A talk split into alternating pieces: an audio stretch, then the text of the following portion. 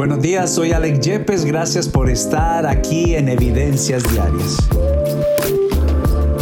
Quiero hablar contigo el tema actitud y quiero hablarte cuatro actitudes que nos traen beneficios a nuestra vida y ellos son el gozo, la fe, la paciencia y la sabiduría.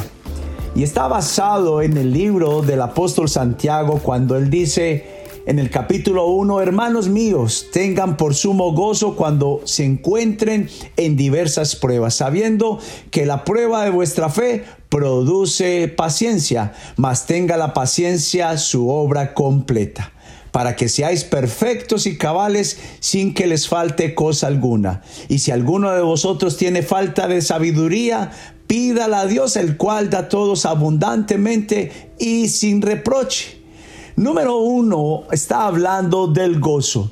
Y la palabra dice que el gozo del Señor es mi fortaleza y se convierte como una muralla en nuestras vidas. ¿Qué efectividad hay en el gozo? Cuando trata de venir el mismo temor, la misma circunstancia, el gozo es un antídoto, es una disciplina a desarrollar que no viene solamente de la motivación. El gozo también es una decisión, no solo viene del alma, no solo es almática. Yo decido, tengo dominio propio que las circunstancias no me doblegan y le sacaré una sonrisa a lo peor que venga. Número dos, está hablando de la fe. Él dijo, pidan con fe, pero no duden en su corazón, porque el que duda es semejante a las olas del mar. Queda claro que la inconstancia es lo adverso a la fe. Oh, la fe también es una disciplina. Decido creer sobre la circunstancia. Por eso debemos de determinar dentro de nosotros metas y propósitos de los de las promesas y de los planes de Dios para nuestra vida. Son aquellas que son evidencias. Oh, tengamos por certeza que lo que se espera con convicción se le llama fe. De lo que nosotros no vemos, pero esperamos, sabiendo que tarde o que temprano llegará. A eso es lo que la Biblia llama que es fe. Número tres, paciencia. El apóstol dijo, sabiendo que la prueba de vuestra fe produce paciencia. Y no es esa paciencia que es desesperante, es una paciencia que espera llena de fe. Es esa paciencia que tiene expectativa. Es más, que hace un preámbulo, que está esperando que ya está por suceder el milagro que está esperando en su corazón.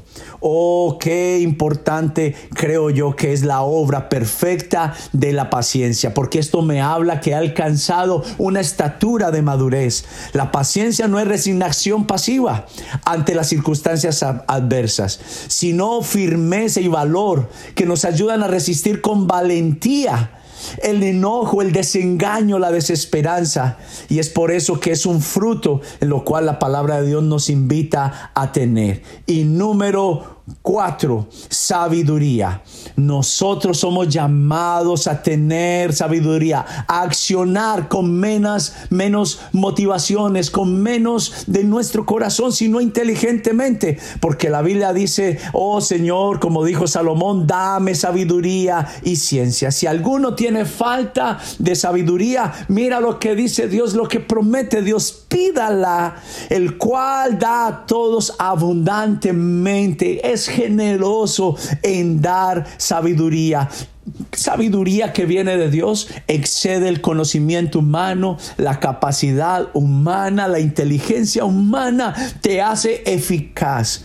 No es un conocimiento intelectual o especulación filosófica, sino una comprensión espiritual del propósito de las pruebas. Te deja ver, te deja comprender. Abre tus ojos, quita la cortina, quita el muro que no te permitía ver cuál es el plan y propósito de las pruebas, las que Dios permite que vivamos. Dice que ellas mismas traen un beneficio para nosotros. Cuando Dios concede un don, lo hace abundante y sin Y en este caso la sabiduría, Dios te la da sin ningún inconveniente. Él te la quiere dar abundantemente.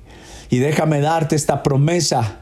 Déjame darte este tesoro Esto que vale oro que está en la palabra de Dios. En Romanos capítulo 8, versículo 18 dice, pues tengo por cierto que las aflicciones del tiempo, presente no son comparables con la gloria venidera que en nosotros ha de manifestarse. Habla de un futuro glorioso, de un futuro de bien, de prosperidad, de bendición, de paz, de valor, que la prueba en sí misma no es para el dolor, es para hacernos mejores y esto es lo que Dios quiere hacer con cada uno de nosotros.